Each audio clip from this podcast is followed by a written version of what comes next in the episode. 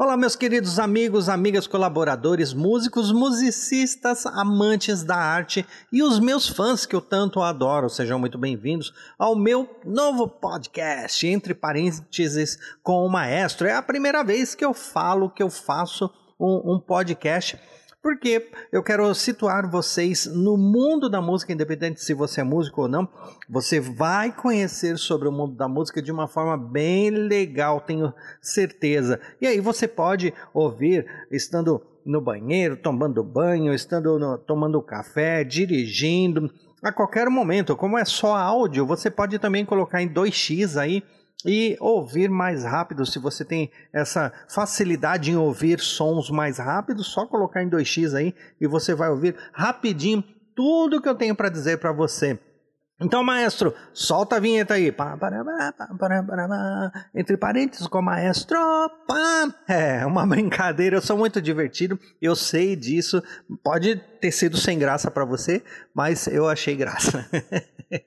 Aqui não vai ter vinheta, não vai ter nada. É eu falando assim, sem cortes, sem nada. Eu não vou editar, não vou fazer nada. Então você vai ouvir som de cachorro latindo, vai ouvir som de, de porta abrindo, som de tudo quanto é lugar mas eu não vou cortar, não. Pode ser que eu tussa, pode ser que eu espirre, pode ser que eu pare, mas a gente vai continuar aqui. O que mais importa é a história da música, o que envolve a, a música no nosso mundo também. Bom, quem sou eu? Quem é o maestro Sandro Ribeiro?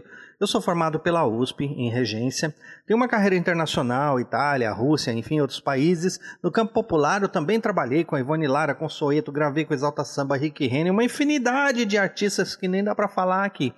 Eu ganhei muitos prêmios, vários prêmios de festivais, musicais, peças de teatro, é, escrevi para muita gente, escrevi muitas, é, fiz composições também e arranjos, arranjos para cantatas de, de orquestras de igreja, enfim, meu trabalho é bastante extenso.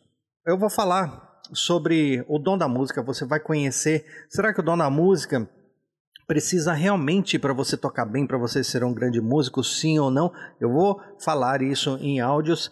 Vou falar sobre o que eu gosto e o que eu não gosto no universo musical. Como funciona o som? Você imagina como funciona o som? Como ele entra no ouvido? Como chega até você? Por que, que aqueles sons que são simples sons e silêncios quando entra no seu ouvido, faz sentido, faz você chorar, faz sorrir, te traz sensações. Por que, que um som é, causa isso numa pessoa? Então você vai entender o que acontece lá dentro na cachola, lá no cérebro, o que acontece lá dentro quando um som entra e você é, tem várias sensações. Vou falar sobre muitas curiosidades do mundo da música. Por exemplo, a marcha nupcial. Essa daí então, a marcha nupcial de, de Felix Mendelssohn, do alemão Felix Mendelssohn, não foi escrito para a entrada de noiva, foi escrito para saída. E outra, a história envolve, olha, fofoquinha, a história envolve um assassinato, uma morte no altar sobre essa música aí, porque tem a ver com uma peça Sonhos de uma Noite de Verão de Shakespeare. Então, olha quanta coisa você vai aprender. Por exemplo, Ave Maria. Ave Maria de Gounod, Ave Maria, que daí toca aí em vários casamentos como como bênção das alianças. Então, Ave Maria de Charles Gounod, na verdade, não é dele a música. Olha, foi a primeira cópia da história, vamos dizer assim. Por quê? Ele colocou só a letra da música, que na verdade ele compôs para uma namorada. Olha, nem era para a igreja. Ele compôs para uma namorada que ele queria conquistar ali, o Charles Gounod, e ele copiou, ele fez um plagiado ali de uma música de Johann Sebastian Bach, 137 anos dele compor é, essa, essa peça aí. Então Bach já havia escrito e depois Gounod colocou uma letra em cima porque a música não tinha letra, era só sons, né? era instrumental. Enfim, tem muita coisa que você vai aprender aqui, então eu vou te situar na história da música. Vou te falar, contando, contando lógico, de uma forma muito simples, educativa, divertida, desde lá também a, a, o canto chão, lá atrás, no século VIII, até os dias de hoje. Vou te situar na história. Eu sempre falo assim, bom, estamos no século VIII. Imagine você ali com aqueles monges, tal, tal, tal, e eu vou contando a história e você se situa na história. Então é uma forma muito mais legal de você viver a história da música. E eu vou te falar também aquilo que ninguém contou, que é, é, por exemplo, sobre o hino nacional brasileiro. Tem muita coisa aí no hino nacional que você não sabe. O parabéns para você. Quem inventou parabéns para você? Por que, que ela é tão famosa? Né? Lá nos Estados Unidos, quem inventou? Aqui no Brasil, quem trouxe essa versão parabéns para você? Ah, tem também por exemplo, Noite Feliz, quem inventou Noite Feliz? As músicas natalinas, por que, que foram inventadas? É, quem escreveu? Qual era o sentimento da, daquela época? Como as pessoas viviam naquela época em que aquelas músicas foram escritas? Enfim, você vai conhecer um monte de coisa sobre a minha vida musical também, sobre os meus sucessos, sobre as minhas cagadas, sobre as sortes que eu tive na música, sobre os azares, as brigas, as discussões, enfim, vai virar aqui um negócio. Você vai conhecer muita coisa também sobre a, a, o universo musical que envolve a minha vida. Né?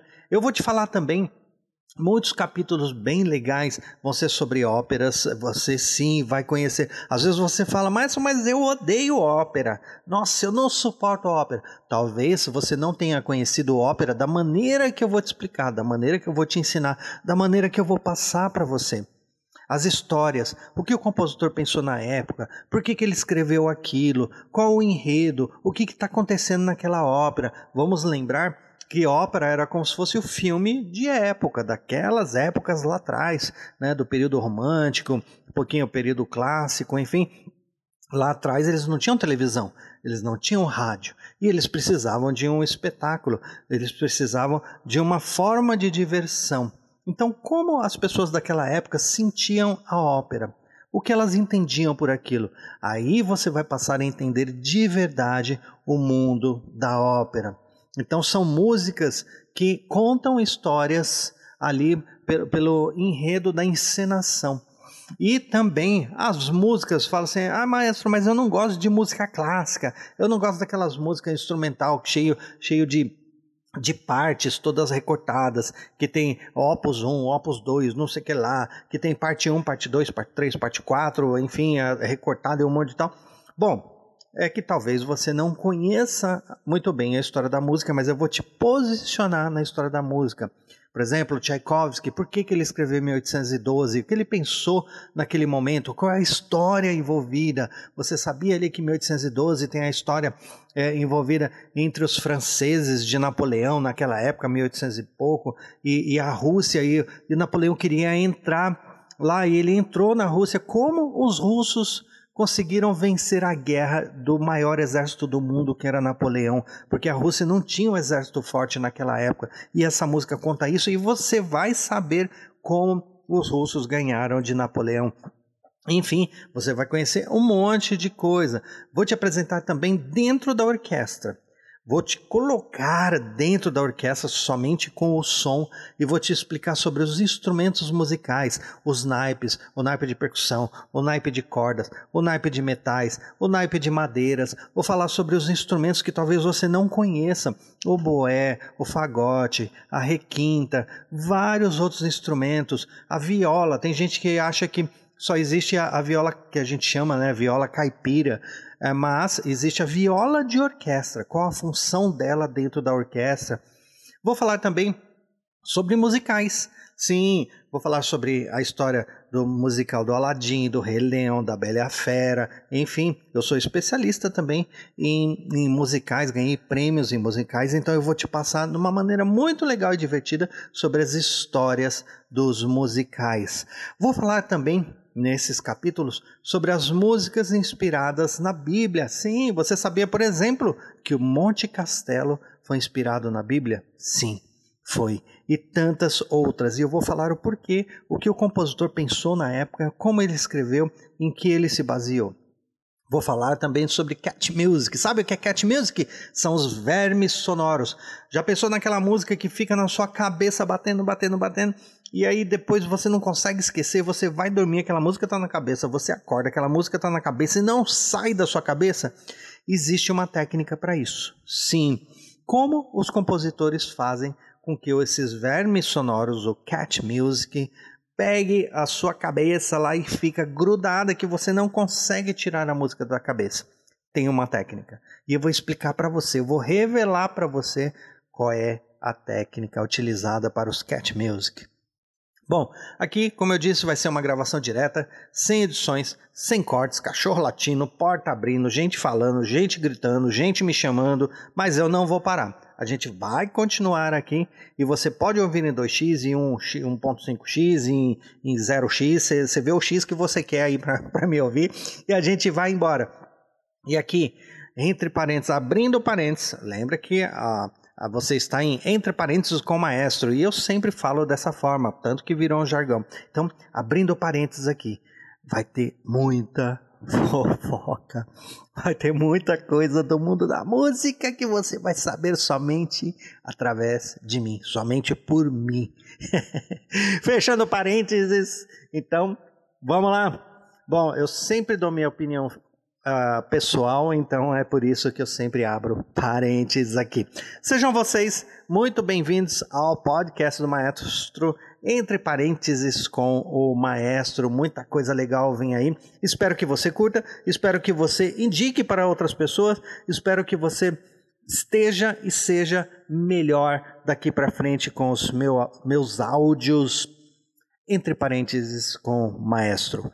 Um beijo no coração, tchau.